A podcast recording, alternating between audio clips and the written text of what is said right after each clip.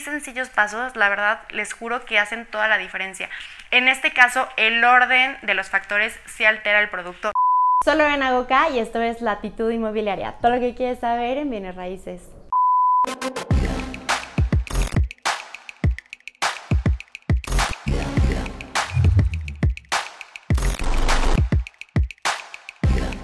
Hello, como lo pueden ver en este video, hoy vamos a ver un tema que estoy segura que les va a ser de gran utilidad porque es cómo tratar con clientes enojados o cómo manejar objeciones. Eh, les platico un poquito de cómo yo era antes y la verdad es que creo que antes como que evadía el problema y como que le daba la vuelta. Y hoy ya a través de los años les puedo decir que es lo peor que pueden hacer cuando hay un problema, hay que abrazarlo, no digo enfrentarlo porque suena como tener un conflicto con él, abrazarlo o atravesarlo lo antes posible, no hacer que crezca más, no, eh, luego el evadir las cosas parece que no te importa, entonces es mucho mejor hacerlo en el momento y darle el tiempo necesario. Sé que es algo incómodo, sé que es algo que a nadie le gusta hacer, pero les aseguro que es mucho mejor resolver esa incomodidad lo antes posible a estar viviendo con ella. Como contexto, les, les cuento que en uno de mis trabajos, que yo antes de estar en el sector inmobiliario me dedicaba al sector automotriz, estuve en atención a clientes. Entonces, esto la verdad que es un gran reto porque imagínense que tú acabas de comprar un coche nuevecito de agencia y se te paró eh, hace, en dos kilómetros o eh, tiene un defecto de fábrica. Obviamente los clientes están súper enojados, ¿no? Y lo mismo sucede cuando inviertes en, en, una casa y tienen humedades o tienen defectos o tienen cualquier situación y que aunque no sea tu culpa o a lo mejor sí es tu culpa, pues tienes que tratar con ese cliente.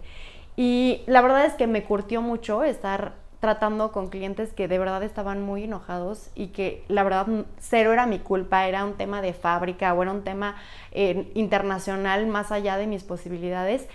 Pero hay diferentes estrategias y herramientas que te voy a compartir que de verdad te van a servir muchísimo, no solamente para el trabajo o para tus clientes, sino también para tu vida diaria. Si las aplicas, te aseguro que sí o sí te van a funcionar. Bueno, vamos a darle. Lo primero que tienes que entender es que hay que diferenciar los hechos de las emociones. Tienes que validar las emociones de los clientes, pero tienes que sacar los hechos, qué es lo que en realidad pasó. Tienes que mantener tus propias emociones a raya. Estamos hablando de un tema profesional, no tienen que intervenir tus emociones. Estamos hablando que esto no nos lo tomamos personal. Entonces, por lo mismo, no vas a estar a la defensiva, sino vas a estar receptivo. Es muy importante primero escuchar.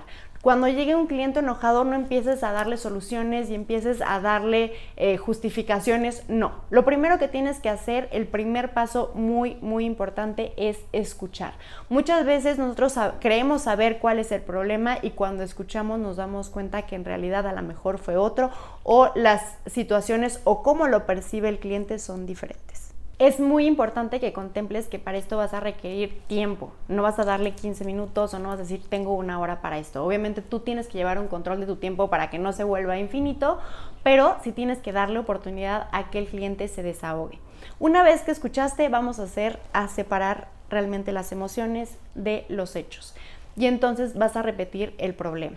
No vas a obviar que ya conoces lo que escuchaste. Recuerden que lo que uno piensa y lo que uno dice a veces es diferente. Y luego lo que uno dice y lo que tú escuchas y lo que entiendes es otro mensaje. Entonces aquí tú vas a repetir.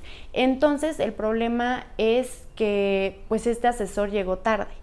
Y a lo mejor te dice, no, no solamente el problema es que llegó tarde, el problema es que no me contesta y el problema es que me dio mal el precio y entonces ahí a lo mejor te enteras que lo que pensaste que era el problema no solamente es ese problema, por eso es muy importante repetir. O a lo mejor tú entendiste algo distinto y en el momento que tú le repites el problema al cliente, ahí se da cuenta que sí lo entendiste o que percibiste algo distinto. Entonces, primer paso escucha, segundo paso repite el problema. Número 3, y esto es antes de tratar de resolver el problema, siempre siente empatía con el cliente. Vas a decirle, entiendo que esté molesto, yo también estaría molesto en su situación, entiendo su, enojo, entiendo por qué ha llegado a escalar a este, a este punto aquí es donde el cliente va a hacer una conexión o tú vas a hacer con el cliente una conexión. Vas a empezar escuchando, vas a seguir repitiendo y ahora vas a sentir empatía. Una vez que ya proyectaste esta empatía con este cliente, ahora sí vas a buscar la manera de resolver. Una pregunta que te sugiero hacerle al cliente es decirle, ¿cómo usted cree que podríamos resolver este problema? Porque muchas veces la percepción que tiene el cliente de resolución es muy diferente a la que tú tienes. Y eso te va a dar un parámetro si es factible o no es factible poder resolver su problema. A lo mejor te dice, no, pues yo quiero que despidan a esta persona. Y a lo mejor eso es factible o no es factible. O a lo mejor te dice, a mí me gustaría que me cambiaras de asesor, ¿no? Y a lo mejor tú ya pensaste que le ibas a regalar el producto o que le ibas a dar un súper descuento y lo único que quiere el cliente es que le cambies de asesor. Y que, y que le des esa solución. Entonces, aquí vamos a ver las expectativas, ¿no? O sea, preguntarle cómo le gustaría que eh, resolviéramos esto. Entonces, ya que tienes esa sugerencia, tú ya sabes si la puedes igualar, mejorar o simplemente no es factible. ¿no? Hay clientes que desgraciadamente no le vamos a poder dar lo que tú quieres y en esos casos, pues mire, lamentablemente no lo puedo despedir porque eh, sin embargo se van a tomar acciones eh, o, le puedes decir eso no está en mis manos, sin embargo eh, créame que vamos a tomar acciones con este asesor y mientras si le parece bien podemos, puedo atenderlo yo mismo o puedo eh, asignarle a otro asesor y no se preocupe, yo voy a estar de la mano con él y cualquier cosa, este es mi número personal. Y además le voy a dar un descuento y además, si me explicó, o sea, ya estás sugiriendo una solución de acuerdo a las expectativas del cliente. Estos seis sencillos pasos, la verdad, les juro que hacen toda la diferencia. En este caso, el orden de los factores sí altera el producto. No empiecen dando soluciones, no empiecen queriéndole decir al cliente cuál es el problema si no lo han escuchado no empiecen teniendo empatía si todavía no lo han escuchado. De verdad que para muchas personas como yo es muy molesto que te digan, les te pido una disculpa de antemano y le preguntes una disculpa de qué y el cliente, porque está pasando un mal rato. Sí, pero no sabes qué está pasando. Entonces, primero escúchame y después sientes empatía conmigo. Estos pasos de verdad que llevarlos de una manera ordenada hacen toda la diferencia para resolver un problema profesional o personal. Un gran problema que he visto que se comete es que hagan promesas que no se pueden cumplir. Y muchas veces, eh, por querer resolver en ese momento, no se preocupe, yo le regalo las persianas. Y a lo mejor eso es algo que realmente no está en tus manos y que no vas a poder cumplir. Entonces, asegúrate que lo que vas a decirle al cliente es algo que puedas cumplir. O si no, lo puedes resolver en ese momento, le vas a decir, permíteme revisarlo con los superiores, esto es algo que no vamos a tomar a la ligera y si le parece bien, yo me comunico con usted más tarde o me comunico con usted mañana. Pero lo que tú vayas a hacer, que realmente lo puedas cumplir y muy importante que le des seguimiento a este proceso. Si no, ya tienes al cliente bien contento, lo vuelves a dejar solo y el asesor u otro asesor vuelve a cometer otro error con este cliente. Entonces hay que tener un seguimiento y tener especial seguimiento con aquellos clientes que ya te han tenido una insatisfacción. Estos mismos pasos se pueden utilizar al momento de tener una objeción. Cuando tienes una objeción con un cliente y le dices, ok, ¿cuál es el problema de que no puede comprar esta casa? No, pues es que lo tengo que consultar con mi esposa. Ah, perfecto. Entonces, una vez que usted lo consulte con tu esposa, ya podría tener una, una respuesta firme. No, bueno, también tendría que revisar lo del crédito bancario. Entonces ya te das cuenta que hay otro problema. Ya que ahora sí escuchaste, repetiste, sientes empatía, le dices, claro, yo también lo consultaría con mi esposa, es una decisión muy importante. ¿Qué le parece?